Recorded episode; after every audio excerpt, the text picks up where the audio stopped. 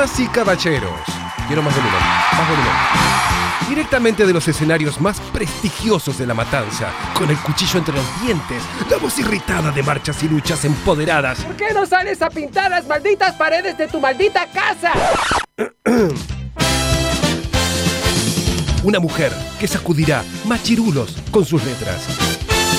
Los temas sobre vínculos y géneros son sus hits. Sin embargo, no hay respuesta correcta.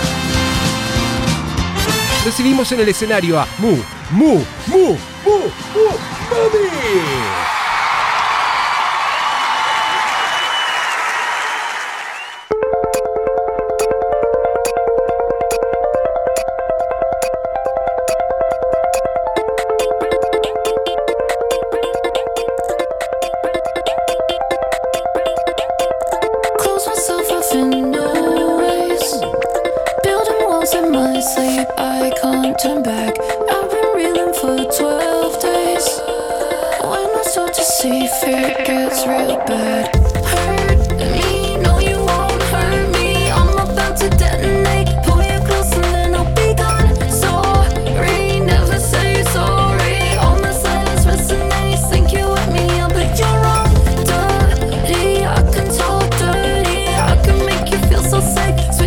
Esto me hizo acordar. No, Batman, sí. no sé por qué, al guapo traquetero. No sé si lo viste. No lo conozco, pero me gusta la- el nombre. ¿Lo? El guapo nombre- traquetero. El nombre es muy bueno. No, lo que quería saber es si habías visto ayer a, mm, a Nicky Nicole. Sí, que la está rompiendo. Que metió ahí a- con Jimmy Fallon una Sí, presentación. me encanta. Leí, leí un montón de cosas buenas, ¿no? De todo lo que pasa cuando un argentino llega así, ¿no? Una es, Es como la NBA. como tipo, Nicole, qué sé yo, y después era, y te- también te es decimos kirchnerista. quién es Jimmy Fallon, porque nadie lo conoce ni lo ve a Jimmy Fallon. Es ¿no? verdad. Vamos a decir la verdad. Sí, claro. Entonces ha llegado Jimmy Fallon, pero nadie ve Jimmy Fallon. Este pibe me parece que actuó en una película con Drew Barrymore. Claro, tal cual. Es como, ¿y este qué carajo? ¿Qué Claro. carajo es Jimmy Fallon, boludo? Pero bueno, la cuestión es que llegó. ¿Te acuerdas que la otra vez habíamos esta- eh, estuvimos con ese tema? Porque eh, estuvo en la etapa de Rolling Stone, no sé si en febrero, en- Sí. por ahí, en una cosa. Este, así que bueno, bien, bienvenido para ella, ¿no? Para ella, para todos, porque hay un segmento evidentemente que está pegando y ya hay varios, inclusive traperos, traperas que se están metiendo en la música y bueno, y también se están metiendo en los lugares que todo el mundo dice, nah, ahí no voy a llegar nunca jamás. Entonces, te tienen que producir. Y vos decís, estoy produciendo, loco. Igual, perdón, pero yo soy de Nati Peluso, ¿viste? Disculpame. Sí, somos, somos, yo también soy más team Nati Peluso, pero bueno, la banco, la banco a Nicky Nicole. Eh, nuestra Nicky Nicole, ¿sabes quién es, no? Sí. A ver.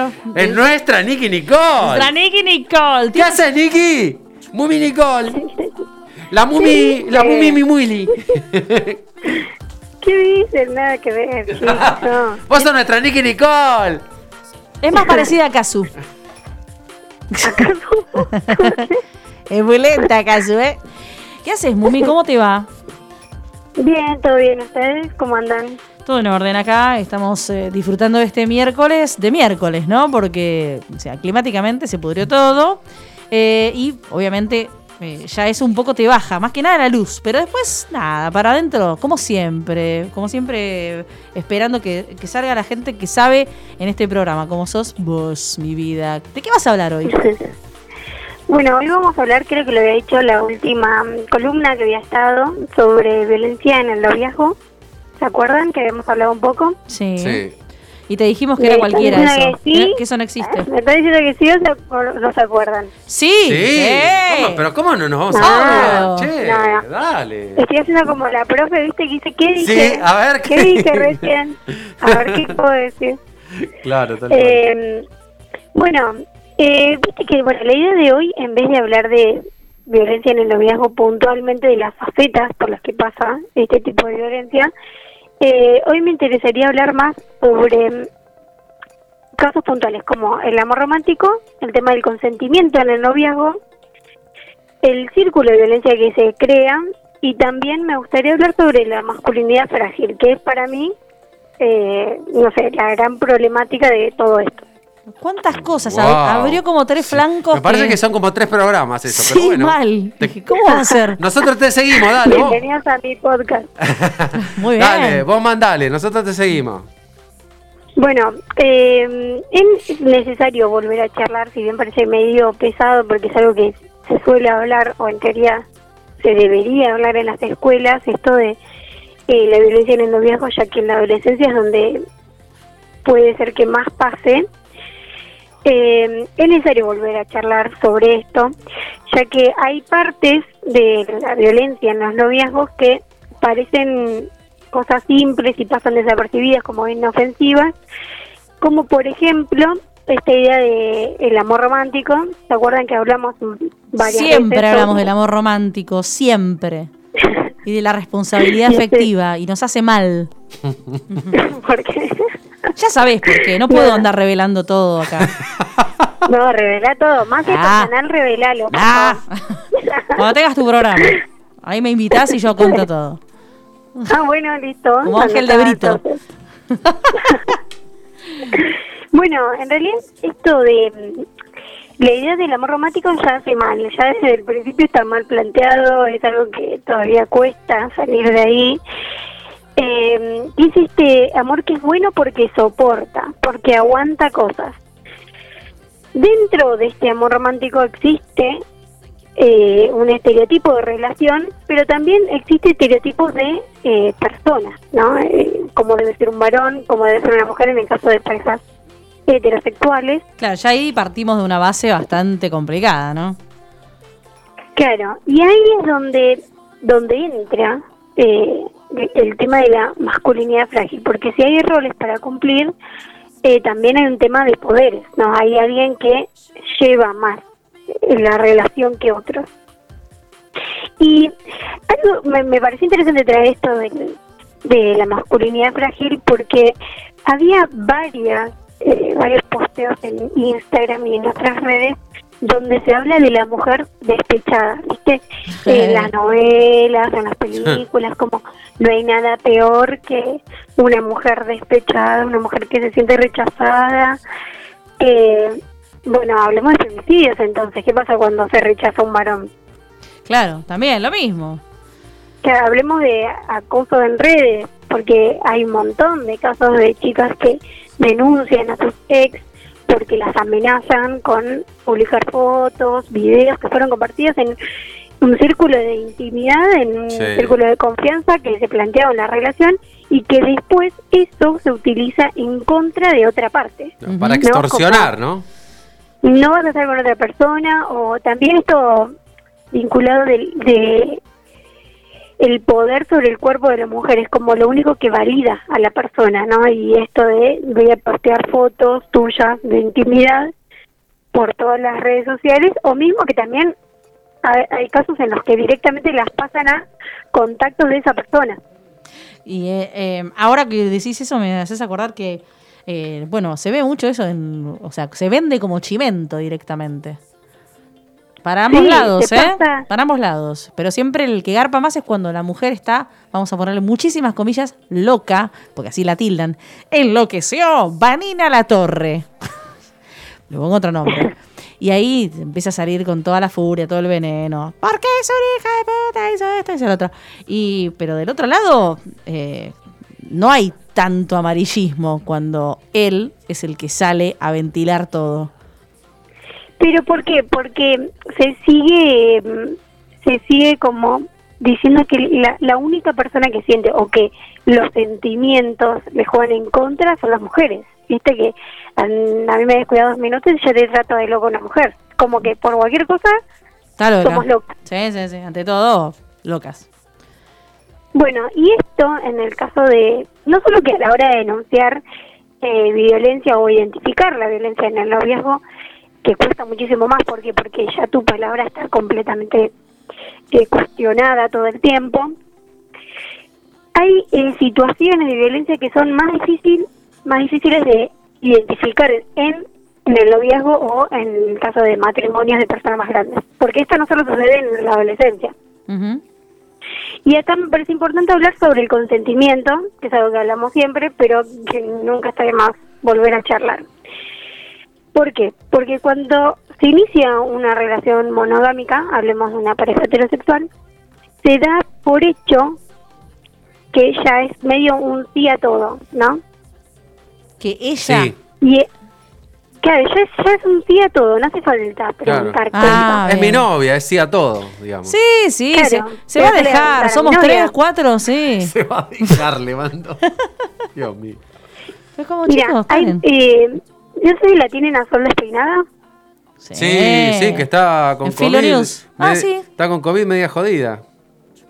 Sí, estaba internada, sí, Sí. me acuerdo. Pues Sí, ella es sí. personal de salud. Bueno, eh, Sol Despeinada suele hacer unas encuestas en su Instagram donde pregunta esto de las re- de, malas experiencias en relaciones sexuales.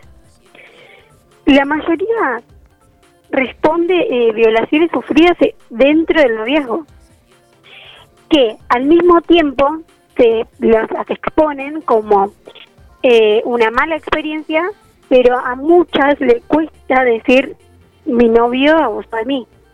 Claro. Es poco, es que es, difícil que identificarlo. Todavía cuesta, claro, Claro. todavía cuesta eso. Y ahí me gustaría conectar esto de el círculo de violencia que se sufre, porque viste que también está esto de, bueno, pero si eh, esa chica es maltratada por su novio, si la golpea, si esto, ¿por qué no lo deja? Oh. Viste que siempre, obviamente que siempre está, siempre de alguna manera la culpa la tiene la mujer, ¿no? Entonces es como, eh, ¿por qué no lo deja? En vez de... Lo primero de que se dice. apuntar a la violencia, claro, es que ¿Por qué no lo denuncia? No, ¿por qué no lo deja? ¿Por qué no lo denuncia? Pero ¿por qué no lo deja? No sé qué. Eh, bueno, paréntesis, aparte, acá hay un gran peso, que ya lo habíamos hablado en otra columna, un gran peso sobre las mujeres, bueno, hay en otras generaciones que pesa más, el tema de la soledad también, Oh. esto de eh, no estar sola y estar acompañada a pesar de cualquier cosa.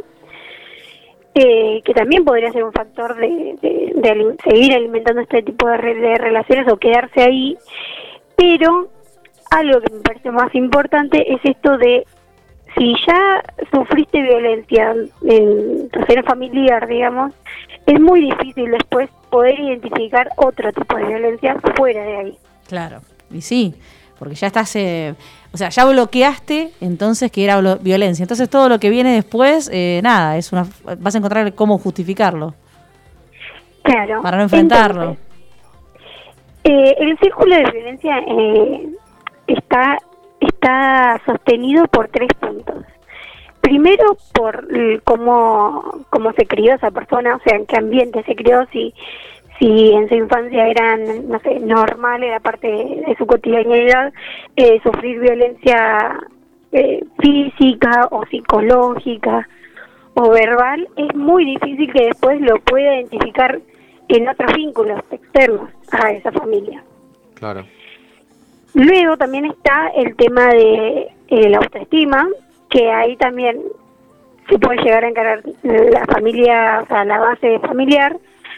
Muchas veces los medios de comunicación co- te bombardean con estereotipos de cómo debería ser una mujer y qué merece tal tipo de mujer.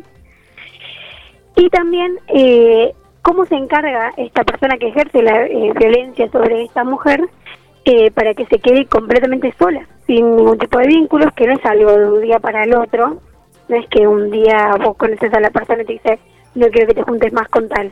No, esto es un trabajo semi hormiga que te trabaja completamente la psiquis y te deja sola.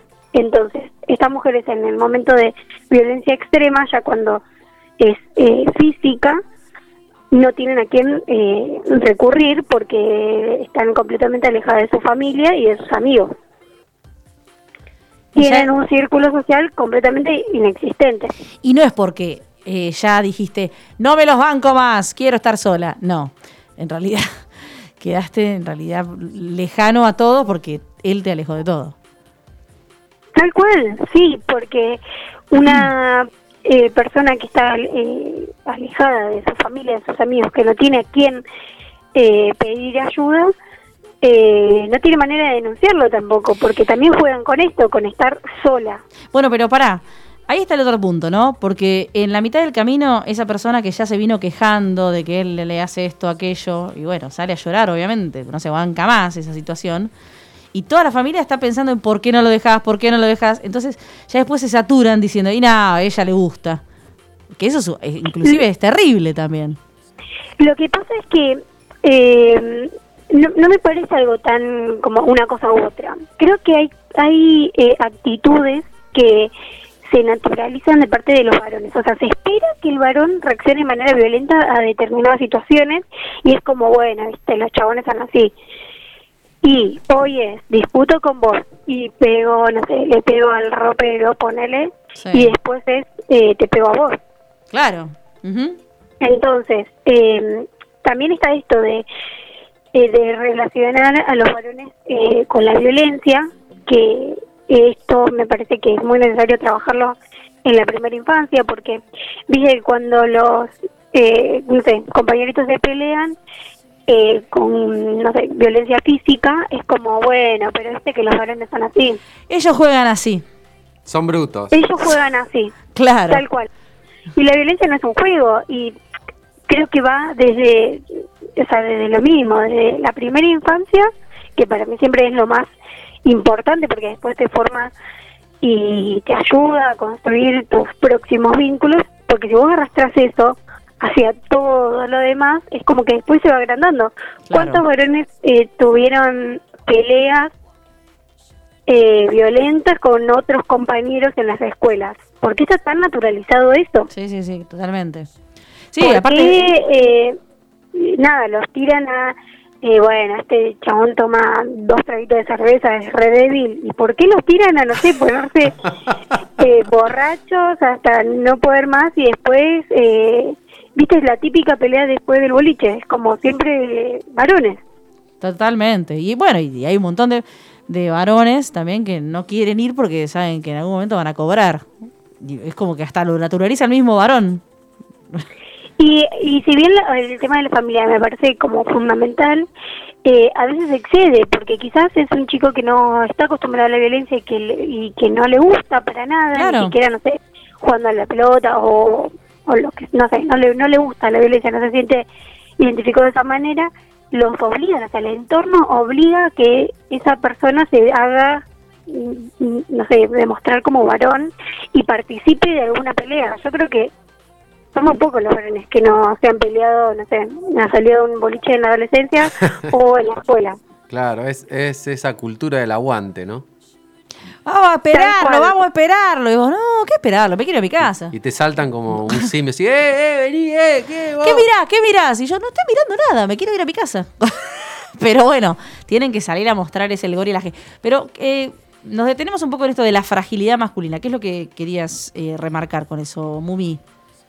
Bueno, que eh, para mí eh, sigue siendo, parezco repesada con la de sí, sí, pero la voy a seguir militando siempre, Muy bien. que es muy importante porque valida los eh, sentimientos y emociones de los varones desde la primera infancia, que eso me parece muy importante, porque después eh, los tiran a los varones a demostrar cualquier tipo de sentimiento de frustración a partir de la violencia, porque es algo que se espera del varón. Eh, y los obligan a esto que dice Ale a aguantar, a no comunicar nada, es como, bueno, el, el hombre que, que llora, el hombre que comunica que algo no le gusta o que algo lo hace sentir mal es débil. Y al mismo tiempo digo, bueno, la mujer que comunica qué es lo que siente se la pesada, es como que no hay un punto Claro. Creo que lo, lo- lo- a lo que apuntan es que no digamos nada, básicamente. Cállate la boca, un poco, es un clásico. Claro, es, pero para mí eh, es importante que se sigan eh, tratando estos términos como la masculinidad frágil, el consentimiento, el consentimiento en el noviazgo, el consentimiento en matrimonio, no estoy hablando solamente de adolescencia, porque eh, si bien sucede más y es una etapa muy frágil, la adolescencia, eh, no me parece que deberíamos dejar pasar en parejas ya adultas, matrimonios de años, porque muchas veces detrás de esos matrimonios largos eh, existen eh, falta de consentimiento detrás y una de las dos partes que soportó y, y, y se cayó eh, Mira mucho Kavak. tipo, de- mucho tipo de violencia. Sí, aparte hay un montón de ejemplos. O sea, es como que no vengamos con. No, yo ya con 30 años de matrimonio, escúchame. No va a pasar, Claro, no, pasa eh, nada. Pensá cómo, cómo se está, o sea, que, cómo es el, el vínculo, cuántas cosas elegís de lo que pasa, cuántas cosas se habla. Eh, porque parecía que pasado determinado tiempo ya hay cosas que no se deberían hablar. Totalmente, claro. Eh, y el consentimiento me parece muy importante. Y además, este tipo de violencias, sobre todo las psicológicas y las verbales, existen en matrimonios grandes, o sea, de personas adultas, eh, como, no sé, los chistecitos con el cuerpo del otro, eh, exponerlos adelante de otras personas. Claro. Cosa que está- ¿te acordás cuando hablábamos de eh, la bruja? ¿Viste que le dicen así a, la- a las mujeres? La Jabru. La Jabru. Claro. Claro, o sea, se espera que la mujer sea una pesada y que el chabón Sí, te invito, la Eh, Jabru se cocina algo. La Jabru la se cocina, aguanta, ¿por qué te vas a cagar? Sí, Sí, Te sentás a ver el Claro, partido y te, tiene que hacer la comida. la Jabru se cocina algo, vénganse. Pero, pero ¿por qué no preguntas? Sí, o no, no aguantan nada, ¿viste? Como oh, siempre repesado, yo quiero salir a jugar de fútbol y no me dejan. Claro. Esto de no me dejan, ¿por qué, por qué de repente somos niños, ¿no? A la hora de, de vincularnos es como pedir permiso para todo. ¿Por qué es así, Mubi? Porque no los, dejan, no los dejan. Hay minas que no los dejan. Justificada toda No, claro, era. Me la, me la baja de, me la bajan de la columna. Sí, por, Caro, por favor. Los que están mirando en Twitch, no me baneen, chicos. es un chiste, es un chiste. Bueno, repasemos un poquito. Para mí es importante hoy eh, volver a repasar términos como qué es la masculinidad frágil y ejercicio para los varones, eh, ver si todavía siguen repitiendo, porque también hasta las personas más desconstruidas, eh, nada, le generan violencia o una, sí, como un, un acto reflejo de violento de a la hora del rechazo. Y claro, está muy Hasta el más desconstruido se pone como no entiendo porque me estás rechazando si soy Tu pareja de eh, hace mil mejor, años. si soy tu aliado. Si soy Aliate. tu aliado en la lucha. Claro. Y, y eso se ve, ¿sabes cuándo? Cuando los varones se ponen violentos e insistentes a la hora de querer participar en las marchas del 8M. Hasta el más desconstruido no entiende, ya ahí no entiende consentimiento, se pone insistente y violento a la hora de querer participar. Entonces digo, hasta en las personas que intentan estar más desconstruidas, todavía la primera reacción ante un rechazo sigue siendo la violencia. Mumi nos deja siempre eh, estas preguntas que no tienen respuesta correcta, pero las vamos a seguir eh, buscando hasta que en algún momento alguna nos cuaje, ¿no? Por lo pronto es importante tenerla eh, en este programa y que ustedes hagan las preguntas que quieran, le cuestionen lo que quieran, porque acá la chica tiene la paleta de ping-pong afilada. Así que cuando quieran lo escriben a través de nuestras redes sociales. Mumi, te mando un saludo enorme y estamos encontrándonos la próxima semana. Bueno, les mando un besito. Chau, chau.